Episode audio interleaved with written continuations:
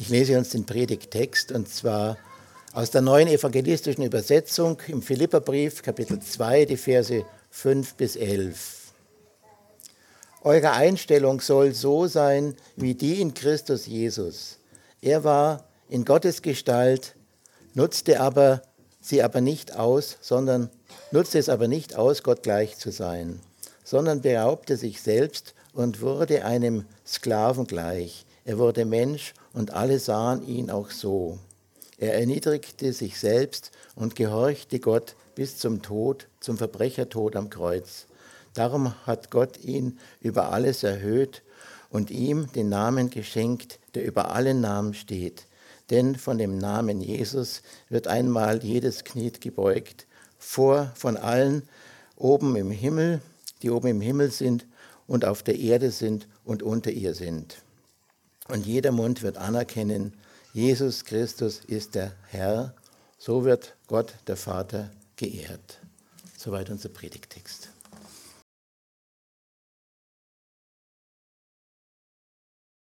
Ja, einen wunderschönen guten Morgen. Schön euch zu sehen.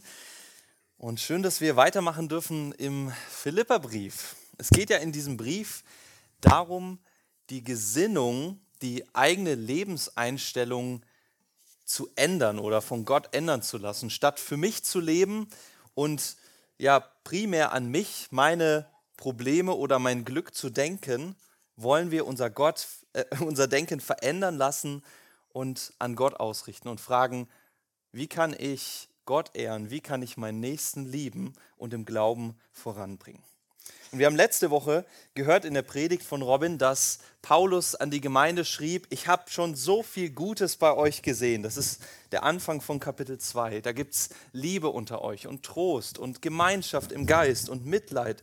All das kann ich sehen und ich denke, das können wir auch bei uns sehen. Und dann schreibt er weiter, Jetzt macht meine Freude vollkommen, indem ihr die gleiche Gesinnung habt. Indem ihr alle ja nicht zuerst auf euch achtet, sondern den Nächsten höher achtet als euch selbst. Vers 3. Indem ihr nicht nur auf das eigene, auf das Seine, sondern jeder auch auf das der anderen achtet. Wir brauchen diesen Gesinnungswechsel. Unser Sinn muss neu ausgerichtet werden. Und das können wir uns so ein bisschen vorstellen, vielleicht wie so ein Kompass, der erstmal geeicht werden muss, dass er nach Norden zeigt. Aber die Wahrheit ist, vielleicht hast du es versucht die letzten Wochen, hast gesagt, Mensch, das hat mich so angesprochen und ich will jetzt mehr für Gott leben, ich will nicht immer an mich denken. Und wenn wir dann zurückdenken, so die letzten Tage, müssen wir vielleicht feststellen, hat nicht immer so geklappt.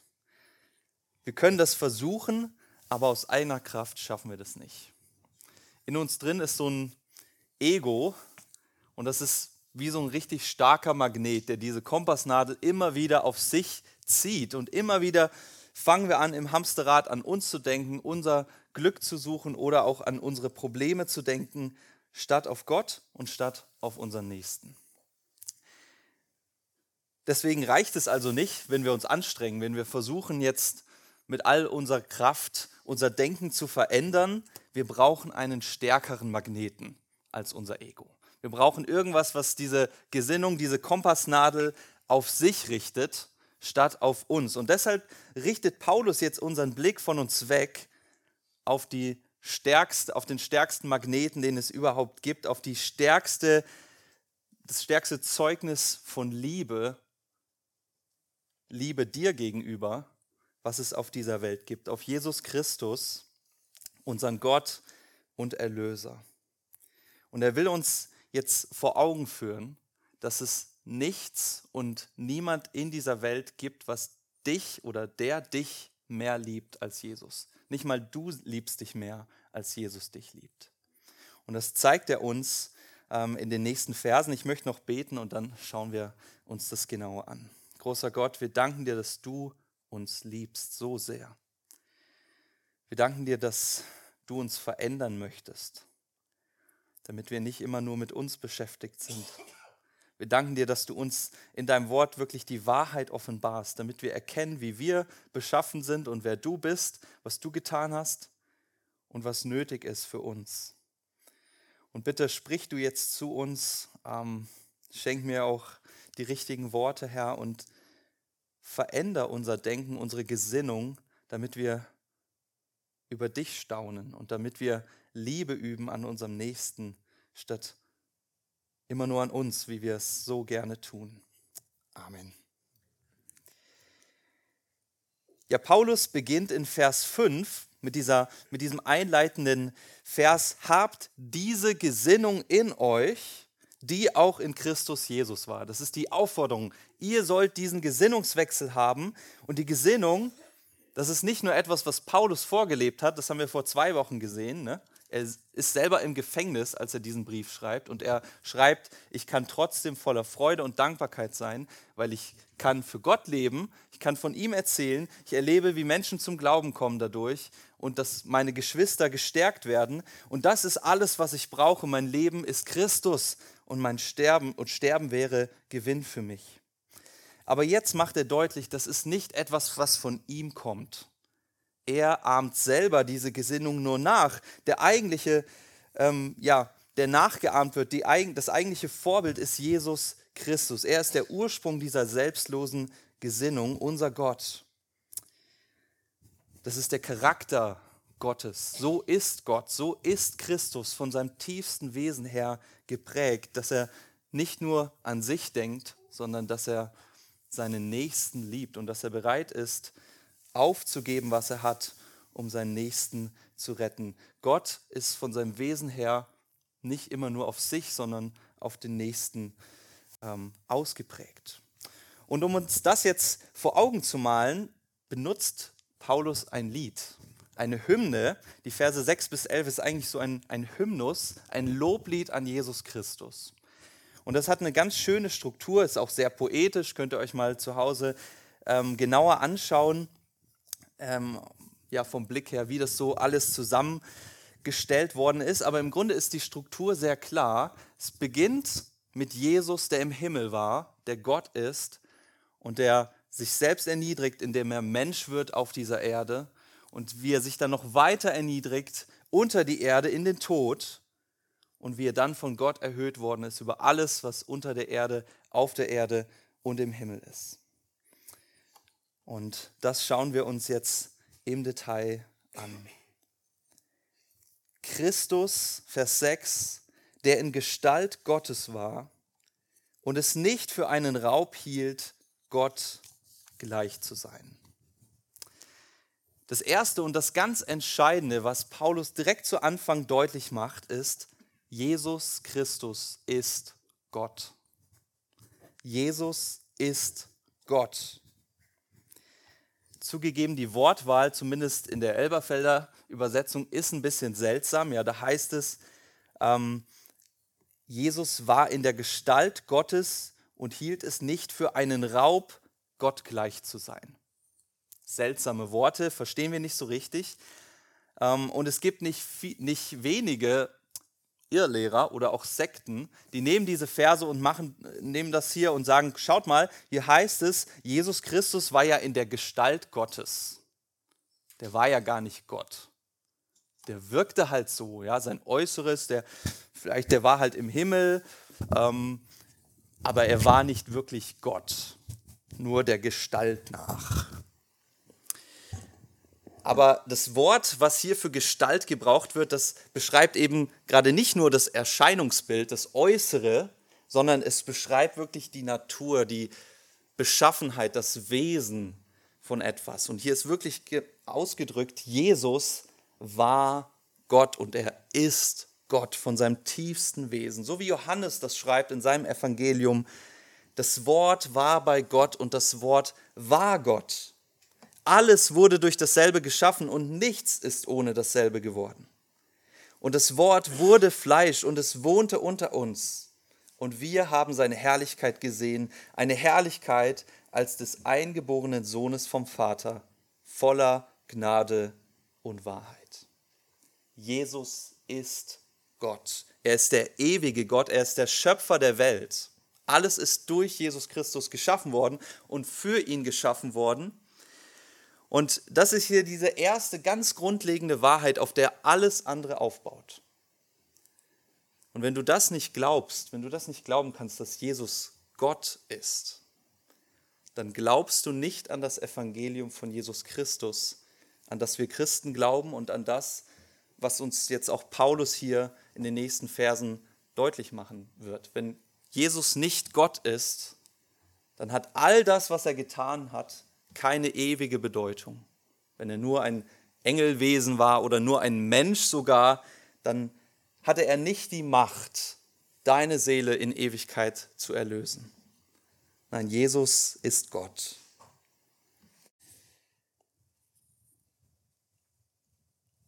Und was Paulus hier an dieser Wahrheit besonders hervorkitzeln will, ist, weil Jesus Gott ist und war, hatte er das perfekte Leben. Er hatte alles und mehr als alles, was er jemals brauchen könnte. Gott ist ja in sich selber, er hat keinen Mangel an nichts. Er ist von seinem Wesen im Überfluss von allem. Alles ist von ihm geschaffen worden. Er kennt gar keinen Mangel. Und genau das ist der Punkt. Paulus geht weiter. Aber er hielt es nicht wie einen Raub fest, Gott gleich zu sein. Aber Jesus liebte dich mehr als seine Privilegien, als seine perfekten Umstände. Und das ist wieder so eine, diese komische Wortwahl, ja, er hielt es nicht für einen Raub fest. Es geht nicht darum, das Mikro ist noch an, es geht nicht darum, dass ähm, Jesus hier etwas geklaut hätte und das hält er jetzt fest, sondern ähm, vielleicht gibt es jemanden von euch, der gerne mal weit weg entf äh, entfernte Länder bereist. Gibt es jemanden, der ab und zu mal ganz weit weg fliegt? Ja, David, Jens, ja. Ähm, war jemand schon mal an einem Ort, wo man sagen muss, okay, hier sollte ich besser auf meine Wertgegenstände aufpassen? Gibt es sogar in München, gell? Ja, Dieter, du hast uns das schon mal erzählt, ne, deine Südamerika-Reise. Und ihr kennt vielleicht dieses typische Bild, der Tourist, der seinen Rucksack nicht auf dem Rücken trägt, sondern so nach vorne. Ne? Damit man immer gut aufpassen kann, damit nichts geklaut wird. Der Rucksack auf dem Bauch. Man hält und klammert sich an seine Wertgegenstände.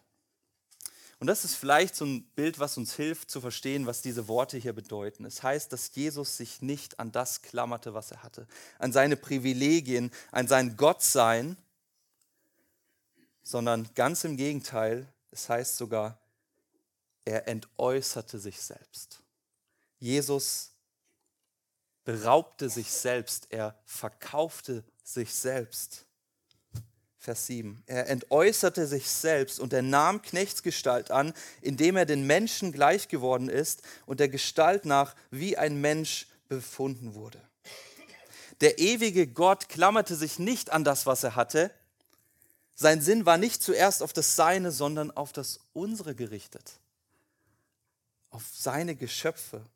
Und als er oder weil er uns sündige, kaputte und verlorene Menschen gesehen hat, war er so voller Liebe, dass er bereit war, alles aufzugeben, um uns zu retten, um dich ganz persönlich zu erlösen, weil er dich gesehen hat, der ewige Gott.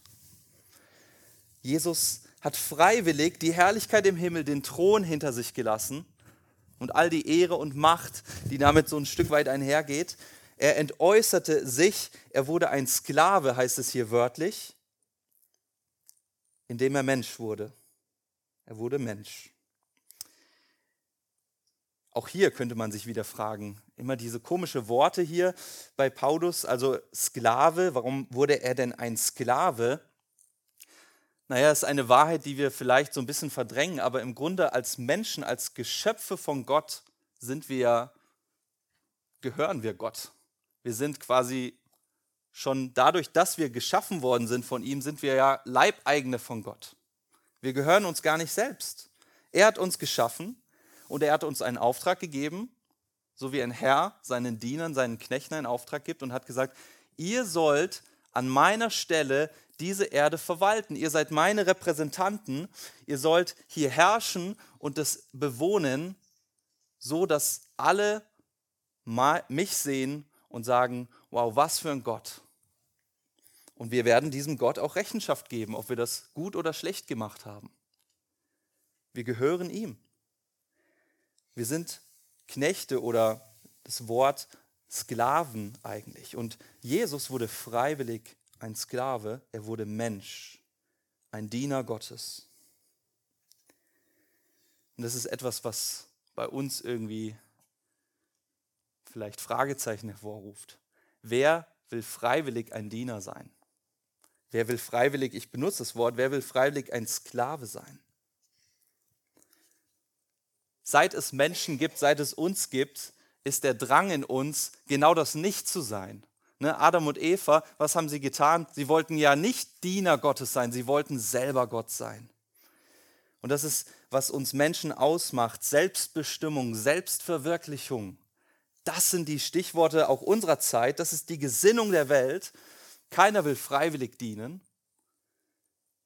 Aber Jesus wurde freiwillig ein Diener, ein Mensch. Und auch hier wird wieder dieses Wort gebraucht, wie auch vorher, der Gestalt nach ein Mensch. Der sah nicht nur aus wie ein Mensch, er wurde wirklich ein Mensch. Mit allem, was dazugehört. Ja, Jesus ist als Kind auf die Welt gekommen, als Baby. Er musste gestillt werden, der musste gewickelt werden, der musste sprechen lernen, der musste, der wurde älter, der wurde krank, der hatte die gleichen Anfechtungen, die du hast in deinem Leben. Jesus war nicht nur dem Anschein nach Mensch, er war wirklich Mensch vom Wesen. Er konnte krank werden und er ist sogar gestorben. 100% Mensch aber auch 100% Gott. Ist wichtig, ja. Jesus hat nicht sein Gottsein aufgegeben und wurde stattdessen Mensch, sondern er hat es beides gleichzeitig. Er war immer noch 100% Gott, aber er wurde auch 100% Mensch. Und darin liegt diese wunderbare Wahrheit, dass unser Gott eben seinen Charakter uns zeigt darin, dass er Mensch wurde.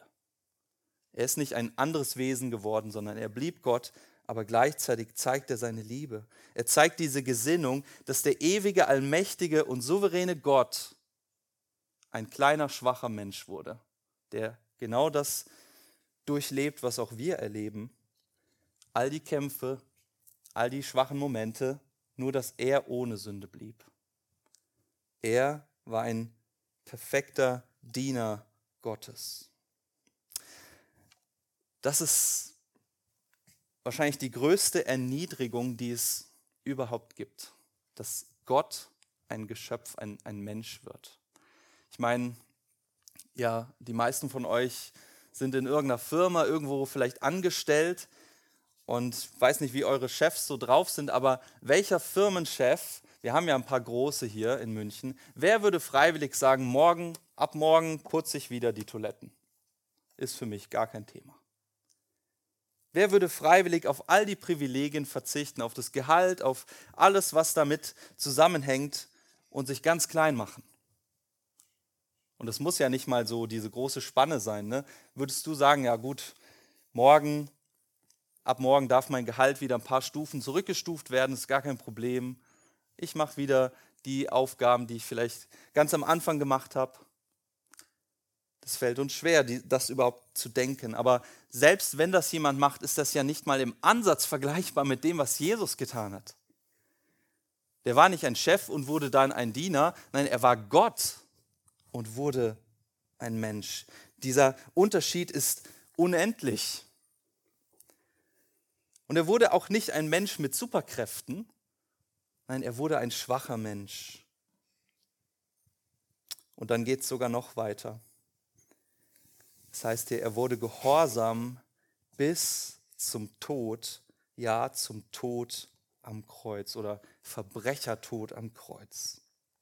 Nicht nur, dass Gott Mensch wurde, ein Diener Gottes, er erniedrigte sich sogar noch weiter und wurde ein Diener von uns Menschen. Er starb für uns. Der unsterbliche und ewige Gott wird Mensch und stirbt. Am Kreuz. Und es ist genau dieses Kreuz, was ganz wichtig ist. Deswegen ist das auch unser Symbol als Christen, weil uns das Kreuz vor Augen malt. Warum eigentlich? Warum hat Jesus das alles gemacht? Und wir müssen uns fragen, was bedeutet das Kreuz? Was hat das Kreuz, der Kreuzestod damals auch für die Juden bedeutet? Und ja, zum einen war das die grausamste und schmerzvollste Hinrichtungsmethode, die man kannte. Ja, vielleicht tagelang am Kreuz zu hängen und langsam zu sterben. Aber noch viel schlimmer als die Schmerzen war eigentlich die geistliche Perspektive für die Juden damals.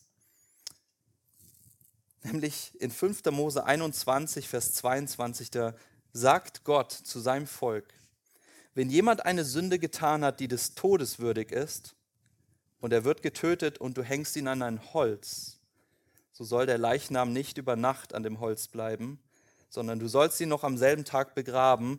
Und jetzt das Wichtige, denn ein Aufgehängter ist verflucht von Gott. Es verflucht von Gott. Am Holz aufgehängt zu werden, gekreuzigt zu werden, war für die Juden ein Zeichen dafür, dass dieser Mensch verflucht ist von Gott. Gott hat sich abgewandt von ihm. So wie es in Galater 3, Vers 3 heißt. Nee, Quatsch. Ja doch, Galater 3, Vers 3. Christus, was hat er getan? Er hat uns losgekauft von dem Fluch des Gesetzes, indem er für uns zum Fluch wurde. Denn es steht geschrieben, verflucht ist jeder, der am Holz hängt. Warum hat Jesus das alles getan? Warum blieb er nicht einfach auf seinem Thron? Warum wurde er Mensch? Warum wurde er ein Diener von Menschen und starb für dich? Er tat das für dich, weil er dich und mich so sehr liebt. Der ewige Gott. Und weil er nicht wollte, dass dich der Fluch trifft.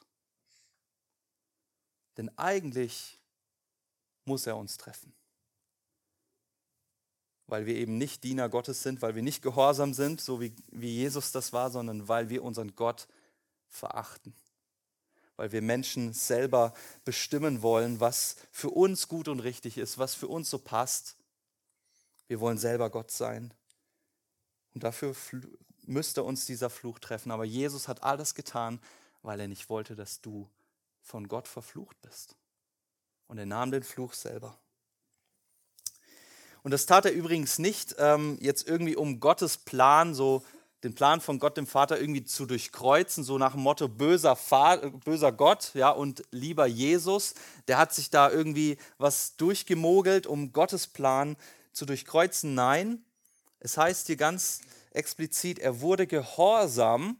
Wem wurde er gehorsam? Natürlich Gott.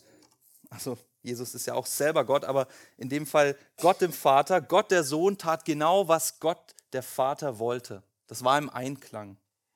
Das war der gemeinsame Plan zusammen mit dem Heiligen Geist. Unser Gott agiert im Einklang und diese selbstlose Liebe, die Hingabe, das ist einfach der Charakter unseres Gottes, des dreieinen Gottes. Und weil Jesus dann alles aufgeopfert hat, weil er den Himmel verlassen hat, auf die Erde kam und sogar unter die Erde ging, um dich zu retten und mich. Sagt Paulus, schaut mal, ihr sollt diese Gesinnung haben. Ihr sollt auch aufopfernd leben. Seid Gott gehorsam, liebt euren Nächsten, bringt sie im Glauben voran, macht sie mit Gott bekannt. Habt diese Gesinnung in euch die auch Jesus hatte, weil nur weil er diese Gesinnung hat, seid ihr überhaupt mit Gott versöhnt. Deshalb kennt ihr Gott überhaupt, weil er dich so liebt. Hör auf, dich um dich zu drehen, sondern sei frei, andere zu lieben. Und dann sehen wir ab Vers 9, dass Gott diese selbstlose Liebe auch in Ewigkeit belohnt. Wir sehen das hier natürlich an Christus. Vers 9. Darum hat Gott ihn, weil er all das getan hat, auch hoch erhoben und ihm einen Namen verliehen, der über jeden Namen ist, damit in dem Namen Jesu jedes Knie sich beugt, der himmlischen und irdischen und unterirdischen, und jede Zunge bekennt, dass Jesus Christus Herr ist, zur Ehre Gottes des Vaters. Darum ein wichtiges Wort an dieser Stelle. Darum, weil Jesus sich selbst erniedrigte, wurde er erhöht Und zwar über alles und jeden. Der, der vom Himmel auf die Erde und unter die Erde ging, wird über alles unterirdische, irdische und himmlische gesetzt. Und das heißt, jede einzelne Zunge, jedes Lebewesen im Himmel, auf der Erde und unter der Erde wird bekennen, dass Jesus Christus der Herr ist, dass er regiert. Und wir werden uns alle vor ihm beugen. Jetzt wird auch dieser Vers manchmal verdreht und manche ziehen das heran, um zu sagen, ja schaut mal, hier wird doch gesagt, alle werden gerettet werden. Denn es heißt ja, alle werden bekennen, dass Jesus der Herr ist. Wahrscheinlich merkt ihr schon beim Lesen eigentlich, dass es nicht die, die, äh, die Aussage dieses Textes, sondern hier soll ausgesagt werden, nicht, dass alle gerettet werden, sondern dass alle Jesu Herrschaft anerkennen werden. Aber das kannst du auch machen als Feind. Ja, wenn, der, wenn einer siegreich ist, muss der andere sich demütigen. Er muss zwangsweise die Herrschaft des Stärkeren anerkennen. Und das sehen wir durch das ganze Buch der Bücher, durch die ganze Bibel hindurch. Das hat auch Jesus an vielen Stellen gesagt, natürlich werden nicht alle gerettet. Weil Menschen in Feindschaft zu Gott leben, werden nicht alle gerettet. Weil Menschen nicht sich demütigen wollen und sagen, okay, Gott ist mein Herr und ich bin Diener. Aber die Wahrheit ist auch, am Ende der Zeiten, am Tag unseres Herrn, wenn Jesus wiederkommt, wird sich so oder so jedes Knie beugen. Die einen freiwillig im Lob Gottes, unseres Herrn. Wir werden uns vor ihn werfen, wir werden uns freuen, dass er endlich wieder da ist. Und die anderen als besiegte Feinde, die anerkennen müssen, wir haben keine Kraft, um diesem Gott zu widerstehen. Er ist der Größte. Der, der sich zum Kleinsten gemacht hat, ist der Größte. Und wir, die wir die Größten sein wollten, wir sind die Kleinsten, wir sind die Letzten. Ihm gebührt die Ehre. Und das ist jetzt sehr theoretisch, aber wir sollten uns bewusst machen, auch wir werden dabei sein. Du wirst dabei sein. Mit vielen anderen Milliarden Menschen. Du wirst einer davon sein. Und Jesus wird dir in die Augen schauen. Und du wirst auf den Knien vor Jesus sein. Du wirst bekennen, Jesus, du bist der Herr. Aber die Frage ist, wirst du das im Jubel tun, weil du zu ihm gehörst, weil er dein Herr ist, auf den du wartest, der dich so sehr liebt, oder wirst du es tun müssen als jemand, der erkennt, ich habe mein Leben lang gegen Gott gelebt und ich wollte es nicht wahrhaben, ich wollte ihm nicht nachfolgen. Wirst du sagen können, er hat den Fluch getragen oder wirst du sagen müssen, ich muss den Fluch jetzt tragen? Und der Fluch Gottes ist die ewige Verdammnis. Wir sprechen von der Hölle.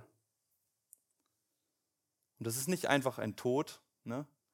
Es wird manchmal gesagt, also es steht auch in der Bibel, es ist der ewige Tod, aber wenn wir dann schauen, wie wird das beschrieben, es ist nicht einfach ein nicht mehr existieren. Es ist schrecklich. Und das ist letztlich die Frage, die sich immer wieder stellt und auch heute, lebst du für dich oder lebst du für Christus? Sagst du, er soll mein Leben sein. Ich will seinem Vorbild nacheifern. Und dann dürfen wir wissen, wenn du das sagst, wenn du sagst, okay, in all meiner Schwachheit, ich will Jesus nachfolgen, er soll mein Herr sein, dürfen wir wissen, wenn wir aufhören, auf uns zu schauen, immer nur, wir kommen trotzdem nicht zu kurz. Jesus verheißt uns auch an vielen Stellen, wer sein Leben verliert, er wird es gewinnen. Aber wer versucht, sein Leben zu, zu halten, ja, sich daran zu klammern, der wird es verlieren. Das ist die Wahrheit. Und genauso wie Jesus Christus erhöht wurde für seine Demut, dafür, dass er nicht nur an sich gedacht hat, dürfen wir wissen, auch wir werden erhöht werden. Alle, die sagen, ich lebe für Christus, werden erhöht werden. Jesus spricht davon, ihr werdet herrschen in Ewigkeit an meiner Seite. An vielen Stellen, Epheser 1, könnt ihr nach Anteil haben an dem Erbe, was Jesus bekommen hat. Er teilt das mit uns.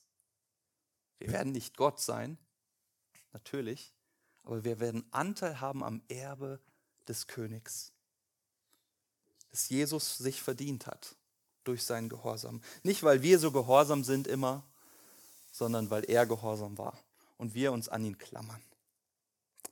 In Offenbarung 3 sagt Jesus, Vers 21, wer überwindet, also wer an mir bleibt, dem will ich geben, mit mir auf dem Thron zu sitzen, so wie auch ich überwunden habe und mich auf meines Vaters Thron gesetzt habe.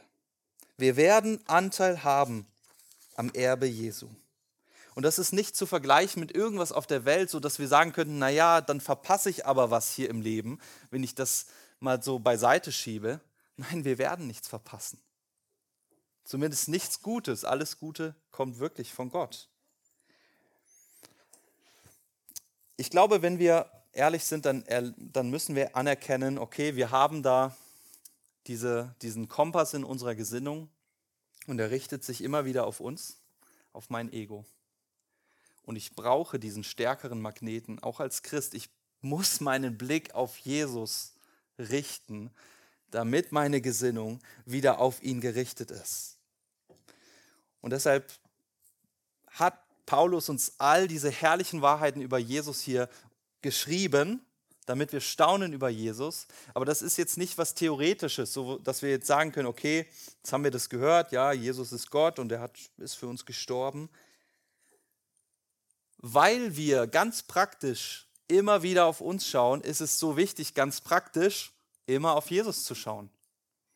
Ne? Warum ist es wichtig zu beten, Gottes Wort zu lesen im Alltag, das zu studieren, Gemeinschaft zu haben mit anderen Christen, mit dem Leib von Christus? Warum hat Gott uns all das gegeben? Na, damit wir ganz praktisch auf Jesus schauen.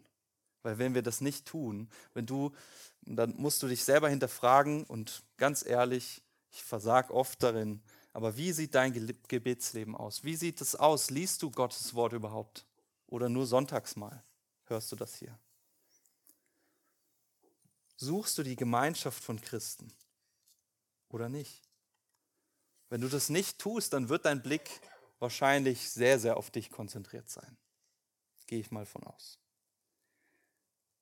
Ich bin der Weinstock, ihr seid die Reben, bleibt an mir, sonst könnt ihr keine Frucht bringen. Aber wenn ihr an mir bleibt, dann bringt ihr reichlich Frucht. Auch das ist keine Theorie, das ist praktisch. Bleibt an mir. Richte dein Leben an mir aus, sagt Jesus. Sei mit mir verbunden. Mit deiner Zeit, mit deiner Kraft. Und dann, wenn du mit mir verbunden bist, dann versuch, liebe deinen Nächsten. Liebe mich. Lerne mich besser kennen. Hilf dem Nächsten, Gott besser kennenzulernen. In der Gewissheit, du kommst nicht zu kurz, sondern ich segne dich und du wirst ein Erbe haben, was alles überstrahlt, was du dir nur wünschen kannst. Ich möchte beten. Großer Gott, es ist warm hier, die Luft ist nicht gut und wir hören von deinem Wort wahrscheinlich Dinge, die wir schon ganz oft gehört haben. Und doch bitte ich dich, Herr Jesus, dass diese Wahrheiten in unser Herz tief fallen dürfen und da verankert sein dürfen. Herr, wir sind so oft auf uns gerichtet in unserem Denken und Tun.